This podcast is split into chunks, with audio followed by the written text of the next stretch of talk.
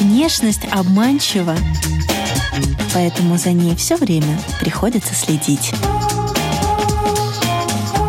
Программа «Внешний вид» на Латвийском радио 4.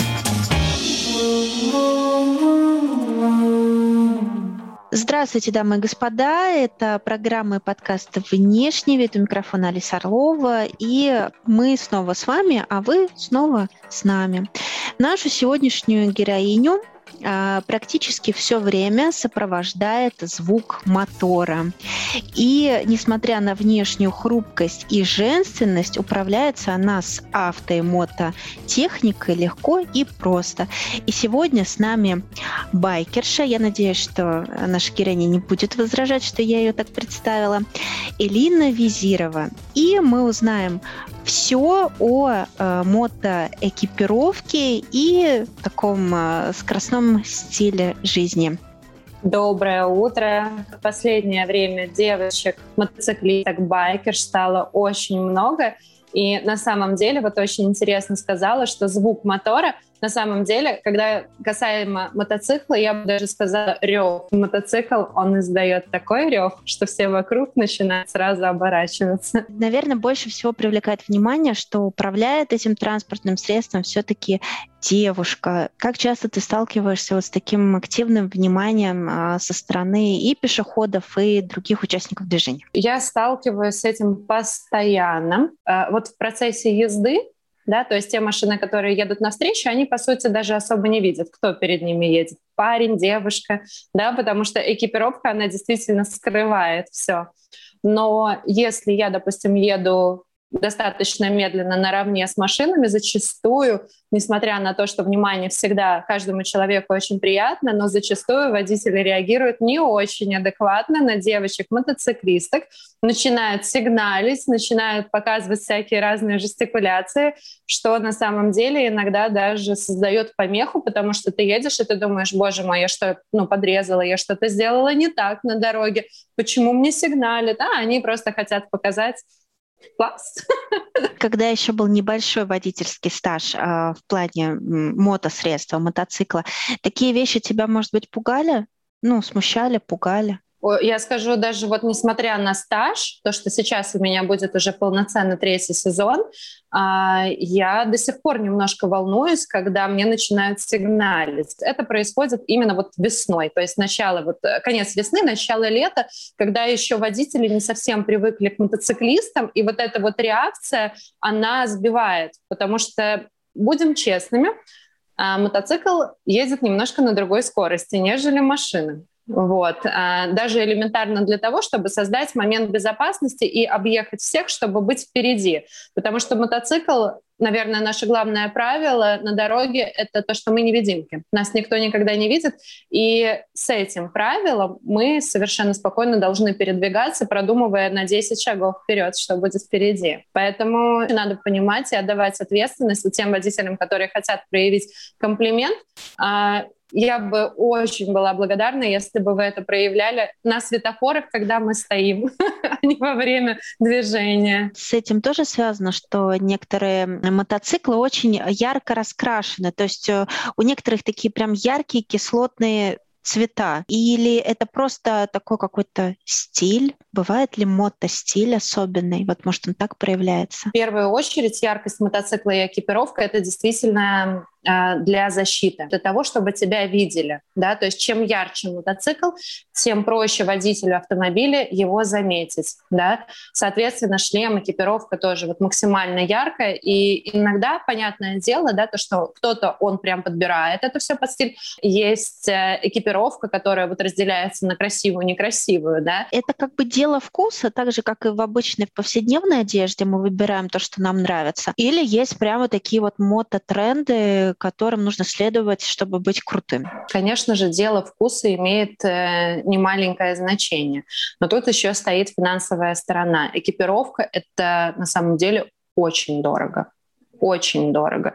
Экипировка — это то, как ты относишься к своей жизни, да, потому что ты можешь купить шлем за 50 евро, ты можешь шлем купить за полторы тысячи и выше. А в мото-экипе там идет другая система. Чем круче бренд, тем лучше у него будет защита, качество кожи. Когда проходят вот эти вот все треки, да, трассы, когда мотоциклисты вот ложатся на колено, да, и гоняют по трассе. И у них определенная фирма, которая дает вот качество кожи и вот эту защиту в случае падения ты просто проскальзываешь и стираешь вот эту кожу, но она никак не вредит твоей. Если внешность — это послание, то что вы скажете миру сегодня? Большая часть а, мотоциклистов — это те люди, которые хотят повыделываться. В том числе и я. То есть, да, у меня есть причина, почему я катаюсь, но тем не менее, одеваясь а, в мотоэкип, ты можешь купить серии хорошего качества, но он будет бесформенный, да, а тебе же все равно хочется выглядеть красиво, тебе хочется слезть с мотоцикла и выглядеть грациозно, да. Но вот касательно парней, это мы с девочками всегда на эту тему смеемся, потому что экипировка, она очень сильно украшает мужчин и очень сильно уродует женщин. Все равно все ребята стараются вот, ну, гармонично подбирать под свой мотоцикл, то есть для всех мотоцикл — это их вот любимый друг, любимый зверь, да, и все стараются вот в сочетании экипа подбирать еще и к мотоциклу, то есть вот под цвет мотоцикла. И если посмотреть, даже очень много фирм, Kawasaki, BMW, они выпускают даже определенную одежду, то есть именно в сочетании со своим, а, ну, с мотоциклом, экип. Я тоже стараюсь подбирать. Я не могу сказать, что на данном этапе у меня полностью идеально. Я очень хотела делать экипировку на заказ, а, но мне на самом деле помешал, наверное, даже не так цена, как COVID, потому что надо было ездить и делать все время замеры. А так как все это запретили, естественно, ну, никто не брался за работу, поэтому это замечательная идея пока отложилась. У меня мой мотоцикл, у меня МТ-07, Yamaha 754 кубика. Он очень мощный, он считается городской. Но с моим ростом, uh, у меня метр шестьдесят семь, с моим ростом я его могу использовать как городской, то есть сидеть с прямой спиной, так и как спорт. Я слышала, что э, у девушек петит, ну, у миниатюрных, да, э, у них есть некоторая проблема подобрать себе э, именно мотоцикл по росту, потому что ноги должны доставать до земли, естественно, да, и э, поэтому нужно обращать внимание на какие-то определенные э, скажем так, модели мотоцикла, которые больше подходят миниатюрным девушкам. Да, я не могу одеть э, обувь с плоской подошвой. У меня чуть-чуть не дотягиваются ноги, и я стою на носочках. И я даже, когда еду на мотоцикле, я выбираю себе колею, где она побольше, заезжаю в нее внутрь, и тогда у меня ноги стоят, и я чувствую себя замечательно. То есть я полноценно стою на земле и чувствую, контролирую мотоцикл. А если все-таки этого нет, но на самом деле у нас девочки очень предприимчивые и большие молодцы, потому что я вот обращаю внимание, кто как выходит из положения. То есть не у всех есть финансовая возможность взять мотоцикл сразу изначально с такой посадкой под свой рост. Да, то есть кто-то меняет эту посадку уже у мастеров, кто-то заказывает себе кеды. То есть я видела девчонок, которые реально заказывали себе кеды, а не к обычным мото мотоциклетным кедом, носили к мастерам, и им там специальными средствами приклеивали еще кусок подошвы. Да, у нас в компании вот есть несколько таких девчонок, которые вот за счет обуви себя возвысили. Насколько это удобно, насколько это практично, или это как э, машину водить э, на 12-сантиметровых э, шпильках? Нет, ты привыкаешь ты привыкаешь ко всему, и я тебе честно скажу, у меня была ситуация, когда я очень сильно захотела произвести впечатление. Мне важно было, чтобы я появилась именно вот так, именно вот так ярко, я это сделала. То есть, конечно, фурор по дороге я собрала просто колоссальный. Я была на шпильках, Шпильки у меня были 11 сантиметров. У меня был ярко-красный костюм. Я знала, что я поеду медленно, я знала, что я поеду очень аккуратно. Uh, у меня был шлем. И что я сделала? Я заплела косу. И, и у меня тогда волосы, ну, в принципе, как сейчас, они такой легкой волной идут. Я заплела косу. Я ехала тогда на одно мероприятие. И вот я вся такая красивая, в красном костюме, на шпильках, подъезжаю к этому ресторану на мотоцикле. И я просто вижу, как люди, которые стоят вокруг, кто курит, кто разговаривает. И просто такая, знаешь, вот такая вот тишина. Слезаю с мотоцикла, и вот как прям в фильмах, как мечта, когда ты была, снимаю этот шлем, распускаю волосы. Ну и тут, конечно, моя подружка, она умудрилась испортить, потому что она на всю глотку начала кричать «Ну ничего себе!» Только это было более более грубо. И по дороге, когда я ехала на шпильках, это было столько внимания. В серии «Как? Как ты вообще едешь на шпильках на таких?» На самом деле было достаточно тяжело, но у меня был рюкзачок. В рюкзачке у меня лежали ботиночки. То есть мне главное было так появиться. Самое интересное было, когда ты останавливаешься, то есть ты понимаешь, что ты не можешь раньше времени выставить ноги, потому что каблук останется на асфальте 100%. И я такая еду-еду, торможу уже на максимум, и ноги в последний момент так тык.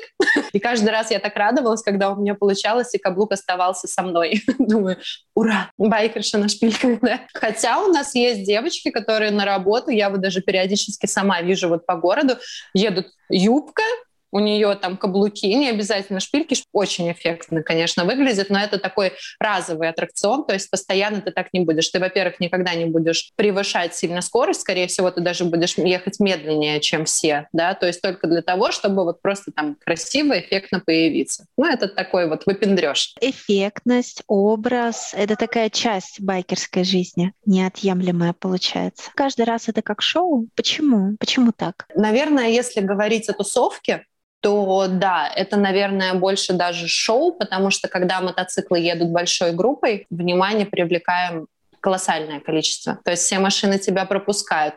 Ты знаешь, ты вот чувствуешь какое-то вот интересное ощущение а, своего рода даже, может быть, какой-то вот власти на дороге, да, то есть тебя все пропускают, на тебя все смотрят, тебе кто-то пипикает, кто-то кричит, дети вообще там с ума сходят, начинают махать, и если ты им ответил, они же все сияют, да.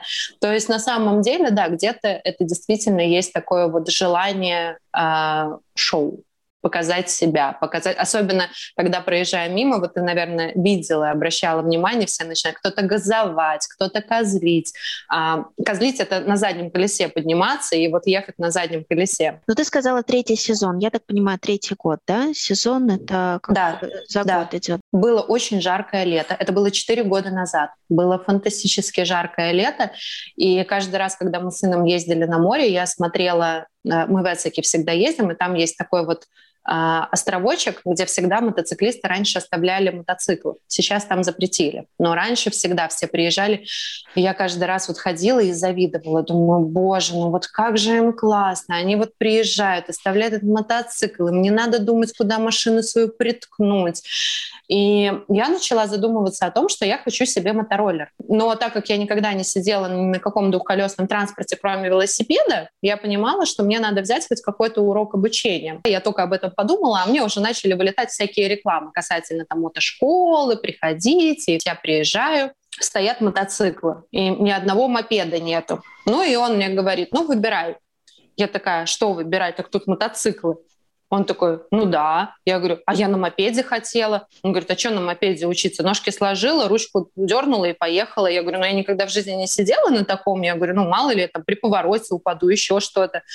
Он такой, слушай, ну мопедов у меня нет. Он говорит, ну вот бери мотоцикл 125-ка, э, сядешь на него, и нормально, ну, как бы поедешь. То есть на него Б-категория даже катит. И вот я, значит, села, ручки трясутся, ножки трясутся, а разница, знаешь, в чем? Тебе показывают мотоцикл.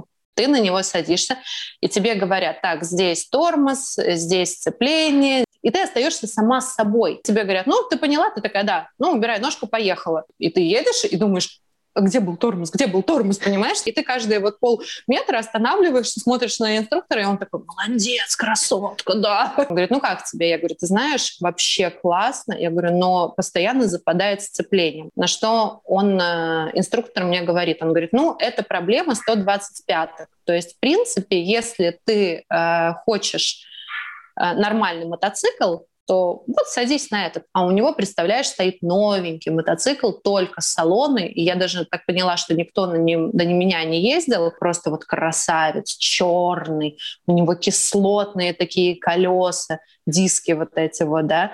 И я смотрю, такая, конечно, хочу. И он говорит, ну садись. Я села, больше скажу, я купила себе такой мотоцикл, вот как я, вот эта вот любовь у меня была, я купила себе точно такой же мотоцикл, только другой расцветки. Когда я начала ехать, у меня появилось такое фантастическое чувство внутри, что вот до сих пор меня спрашивают, а почему ты села на мотоцикл? Зачем тебе? Это же так опасно для жизни. Вот моя семья, когда узнала, они, О, ты что, ты села на мотоцикл, ты, ты самоубийца. Я говорю, значит так. Я говорю, я не самоубийца, я не донор, как люди многие называют. Я э, просто вот человек с таким образом жизни. Я говорю, если суждено, то жизнь закончится в любой момент, и это не обязательно должен быть мотоцикл. Да, понятное дело, как бы там больше риск. Но тем не менее, я девочка взрослая, я девочка умная, я знаю, зачем я это делаю и почему я это делаю. Так вот, когда меня спрашивают, почему я катаюсь на мотоцикле, я всегда отвечаю одно. Для меня это своего рода медитация. То есть это то, чему учат на многих медитациях, отключить полностью мозг и находиться в настоящем моменте. И вот именно мотоцикл дает мне вот это вот чувство. То есть помимо того, что у меня присутствует адреналин, а, у меня есть еще вот это вот чувство свободы от всего. У меня голова настолько пустая, потому что я понимаю, как только я начну о чем-то думать, может произойти все, что угодно а рисковать своей жизнью я не хочу. Меня дома ждет сын. Если внешность — это послание, то что вы скажете миру сегодня? И вот даже моя бабуля, у меня бабуля моей 80 лет, сейчас уже 82 ей исполнилось, и даже она, когда узнала, что я села на мотоцикл, то есть она даже сильно не удивилась. У меня моя семья настолько привыкла к моим каким-то вот выходкам, да, то есть из серии, вот если мне взбрело что-то в голову, вот я это беру и делаю, и они это знают. И они понимают, что если я придумала, что мне это надо, меня невозможно остановить. Невозможно. Но опыту с мото предшествовал опыт с автомобилем. Я так понимаю, длительный. То есть водительский стаж большой, и машины ты любишь тоже. Я, наверное, даже не буду тебя сейчас заставлять выбирать. До определенного момента я думала, что это невозможно выбрать, потому что это совершенно два разных вида транспорта. Но когда э, в марте начался COVID, да, и на самом деле он меня достаточно сильно выбил из колеи, и я начала задумываться о том, что, ну вот сама себя успокаивала из серии, да боже мой, ну ничего страшного не произошло, и не такие времена в твоей жизни были. Ну подумаешь, продашь, ну машину, ну мотоцикл. То есть и я себя поймала на мысли, что первое, что я решила бы продать, это машину а не мотоцикл. А я такой человек, который очень привязывается ко всему, в том числе и к вещам. Как раз говорили о том, что э, байк нужно приручить, нужно мотоцикл объездить, э, но еще есть э, экипировка, экип, как вы говорите, сокращенно. Тоже нужно не приручить, но прочувствовать, да, э, слиться, э, как со второй кожей. А, но при этом я знаю, что это достаточно тяжелый костюм, есть свои нюансы. А, я, допустим, для себя поняла, да, то, что я один момент очень сильно хотела купить комбинезон. Но все комбинезоны, которые я перемерила, я поняла, что мне настолько неудобно, то есть они, наверное, больше подходят именно для тех, кто катается на трек. У нас есть экипировка, которая разделяется. Городская экипировка и экипировка для трека. Та, которая для трека, она, наверное, все-таки более защищенная. Там вот если обратить внимание на байкеров, да, ребят, мотоциклистов, Uh, у них очень часто вот такой вот как горб на спине, да, то есть это очень хорошая защита, то есть это больше трековский комбинезон, трековская куртка. И я когда вот сколько раз я мерила, я понимала, что мне настолько некомфортно в нем, что вряд ли я смогу нормально управлять мотоциклом. Помимо комбинезона, перчатки. Перчатки тоже должны быть обязательно по твоей руке. И самое интересное то, что вот э, когда ты покупаешь перчатки, когда ты покупаешь вот куртку, штаны, они должны быть максимально в облипку. Ты правильно сказала, как вторая кожа потому что защита стоит на определенных местах, и ни в коем случае не рекомендуется, чтобы она у тебя болталась. Что находится под экипировкой э, в жаркое время, например, летом, когда действительно жара, когда плюс 25? Все девочки стараются одевать майку для того, чтобы потом вот ты приехала, скинула с себя куртку, да, и вот, ну, в основном джинсы. То есть джинсы, леггинсы, сейчас очень много всяких действительно э, разных леггинсов, э, которые ты можешь приобрести и которые будут уже защитой. Да? То есть в них в любом случае не так жарко. Ботинки, да, но ты не будешь никогда полностью раздеваться, да, и гулять. Либо ты берешь с собой, чтобы переодеться. То есть всегда, ну, рюкзак, и ты берешь с собой, чтобы переодеться. А так, в принципе, если говорить э, о том, что снизу, ну, допустим, вот если э, штаны, то на голое тело ты одеваешь. Если же более холодное время, то колготки, потому что Ой, это целая история для девочек, которые вот поехали в какой-то дальняк, и надо сходить сходить по делам. Вот там, конечно, самое интересное начинается, потому что если это кожа, ты в любом случае потеешь, и потом это натянуть на себя, это дико тяжело. Поэтому чаще всего девочки одевают колготки чтобы скользило. Если это холодное время, то термобелье. Интересная отдельная тема — это шлемы.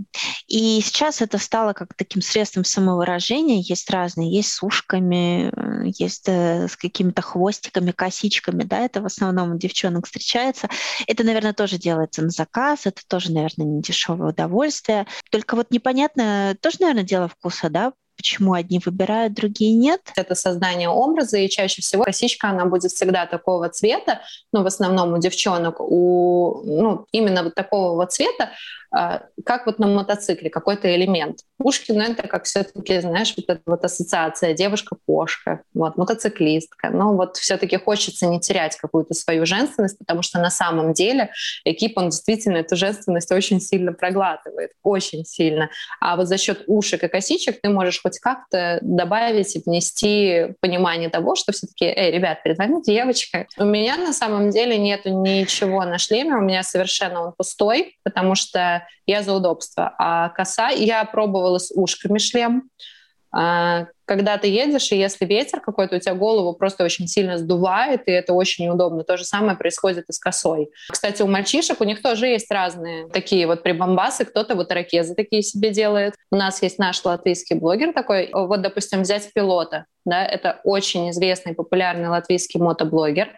И он ни разу не открыл свое лицо. То есть мы в своей тусовке, мы, понятное дело, знаем, как он выглядит. У него очень э, яркий шлем, то есть он точно так же сделал аэрографию. Но вот слышала я, что вроде бы скоро он собирается открыть свое лицо. Но не знаю, как скоро? Какая, какая неуловимость. Он прям Бэнкси, но мотомира. И да? такой у нас мостик к аэрографии это получается тоже как тренд. Э, многие ли действительно этим занимаются, многим ли ну, это интересно, они хотят именно вот так отличиться? Да, я думаю, что это хотят большинство, но не каждый может себе это позволить.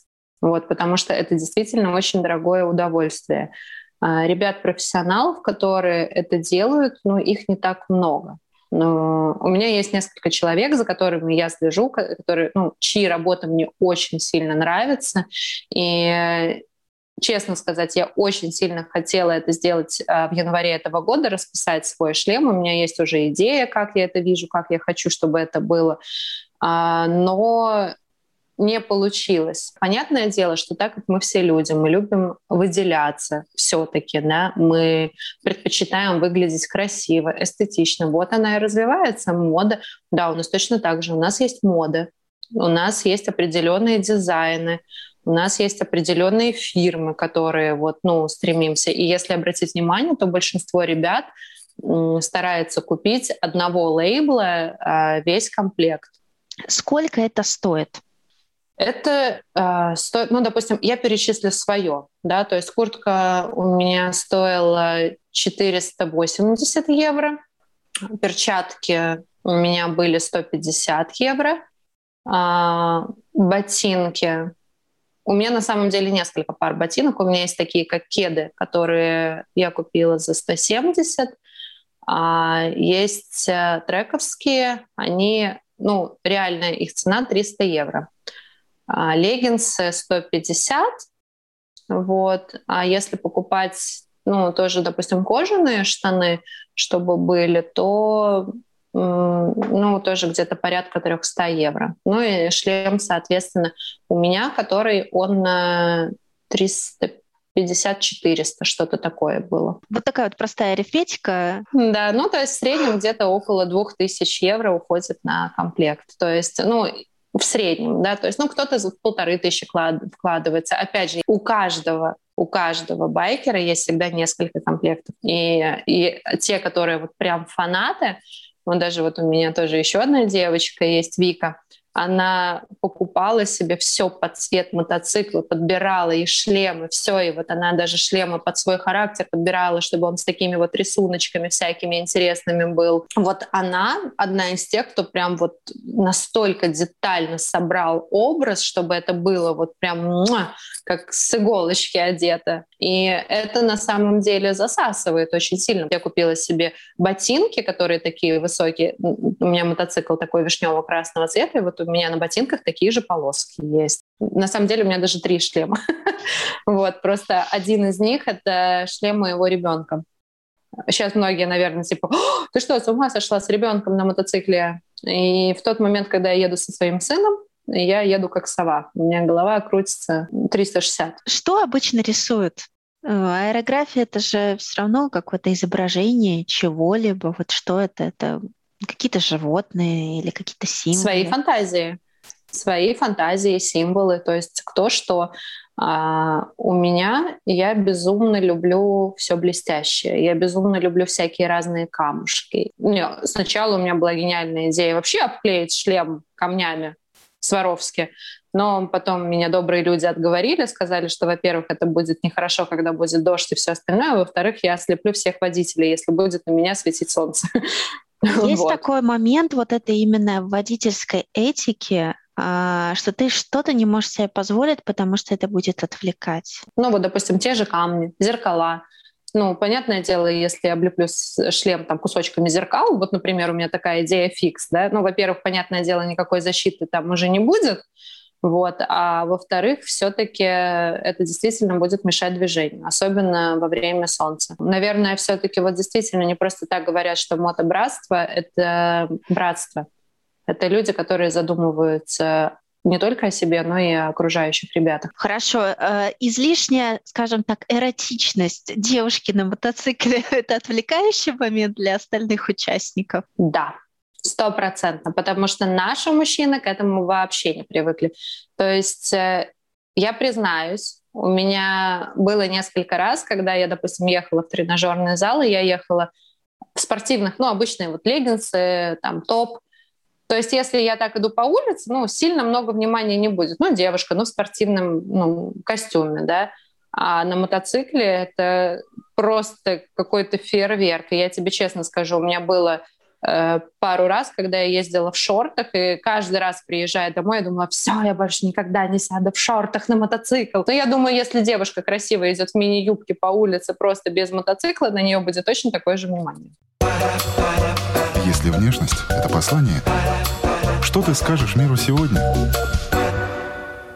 Ну что ж, мы продолжаем. Это радиопрограмма и подкаст «Внешний вид». У микрофона Алиса Орлова. И с нами наша сегодняшняя героиня. Э, как мы выяснили в первой части программы, байкерша на шпильках. И девушка, которая неизменно всегда оказывается в центре внимания. Есть спортбайк, есть чоппер, прилагается к этому какой-то свой стиль в одежде. То есть а, если посмотреть на девушек, которые действительно ездят на Харлее, это другая модель, это, соответственно, немножко другой внешний вид. А, то есть разделяется как-то это все-таки, да, это как бы разные стили. Это, одна, это одно мотобратство, но все равно это как бы разные стили в одежде, разный внешний вид. Да, даже на самом деле, вот тоже для меня это было удивлением, то есть вот вроде бы есть одно общее мотобратство, но тем не менее есть такие вот заядлые водители чоперов, Харлеев, да, которые вот, допустим, спортбайки и вот типа моего городского не считают за мотоцикл. То есть они это считают велосипедами. И стиль одежды, ты правильно сказала, совершенно разный Совершенно. И даже образ разный, мышление даже немножко разное, потому что если справ- сравнивать спортбайк э, в плане езды и чоперы, то чоперы, они в основном едут все очень спокойно, да, а наши — это вот стрелки, которые и пуляют. Ну, соответственно, вот стиль езды, он определяет как бы и вот этот э, внешний стиль, получается, да, если там чоппер — это что-то более вальяжное, то и, соответственно, и одежда другая подставить, да, более подходящая. Но, может быть, что-то перекочевывает э, от вас к ним, от них к вам? Вообще совершенно разный стиль. И вот честно, у меня даже вот нету желания так вот э, создать себе такой образ, то есть вот купить вот эту кожаную жилетку, там джинсы, вот это ну, такой, знаешь, кантри-стиль больше, да, вот у меня такого желания даже не возникает, нет. То есть здесь, наверное, все-таки непосредственно от человека зависит. Именно если говорить касательно того, что у нас какие-то там мотобратские войны, ну нет, такого точно нет. Ну, по крайней мере, я никогда не слышала о таком. И уж тем более касательно стиля. Мужчины, они вообще на эту тему сильно не заморачиваются, я тебе честно скажу, да, то есть вот он придумал себе образ, он его создал, он себя считает крутым, все, он красавчик. Что скажут остальные, неважно, он знает, что он крут. А равноправие существует сейчас в нашем мире, как ты считаешь? Или это очень сильно преувеличено, и пока это еще только долгий путь до настоящего? Во многих странах, я думаю, что уже давным-давно да. До наших еще не дошло до конца, но лично я против равноправия. Я все-таки хотела бы, чтобы мужчина оставался мужчиной всегда, а женщина — женщиной. Да? То есть, как ни крути, даже вот сами названия, они говорят сами за себя. И хочется, чтобы мужчина был опорой всегда, да, то есть это не обязательно, это не означает, что на него надо перекладывать полностью все обязательства, да, связанные там с финансами и со всем остальным, нет, но просто хочется, чтобы мужчина был действительно сильнее, он по природе сильнее, просто вот по своей природе он сильнее физически, а, он быстрее, чем женщина, да, то есть э, Соответственно, хочется, чтобы это и оставалось и в жизни, чтобы женщина была за мужчиной, да, а не перед или не рядом. Да? То есть идти вровень, соревноваться. Ну зачем? Ради чего?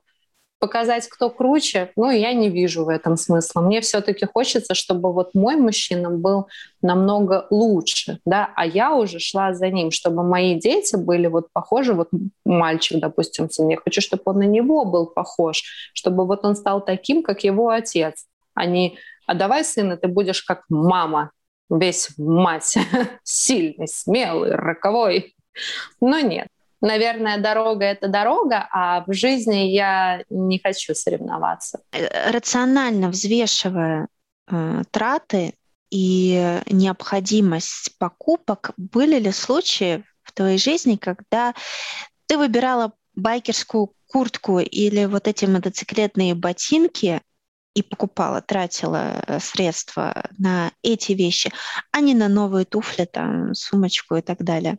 Было, и было много раз, и будет, потому что ты, когда начинаешь вот увлекаться чем-то определенным, да, в данном случае, вот в, моей, в моем случае это мототемой, как ни крути, ты вот периодически пролистываешь всякие новинки, и вот видишь там, типа, о, какие перчаточки появились хм, надо их купить. И на самом деле, да, уже много раз было такое, вот даже элементарно, вот даже сейчас из последнего, то есть э, есть вещи, которые, наверное, мне более необходимы, чем вот мотоботинки, которые я купила, но мне настолько захотелось их купить, и я понимала, я вот уже мысленно представляла, как я вот сижу на них на мотоцикле, как я еду, вся такая красивая, вот, и я их купила.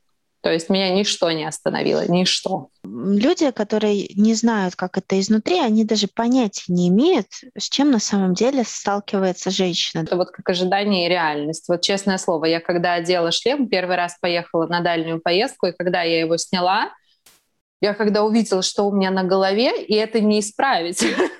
Просто ужас был.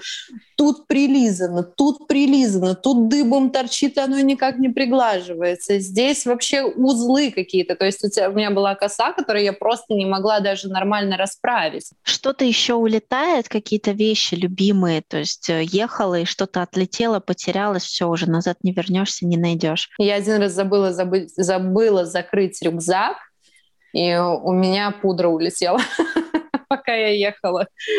Просто, и мне было так обидно. А макияж, макияж, а... он вообще существует под шлемом? Нет, все стирается, потому что шлем, он максимально вот э, тебе придавливает лицо, ну, чтобы держать твою голову, да, Так, ну, на самом деле нет, про макияж можно забыть. Поэтому очень хорошая идея — это нарощенные ресницы. Когда мы приезжаем, чаще всего ребята всегда составляют очень интересный маршрут, и мы останавливаемся в безумно красивых местах, где всегда хочется сфотографироваться.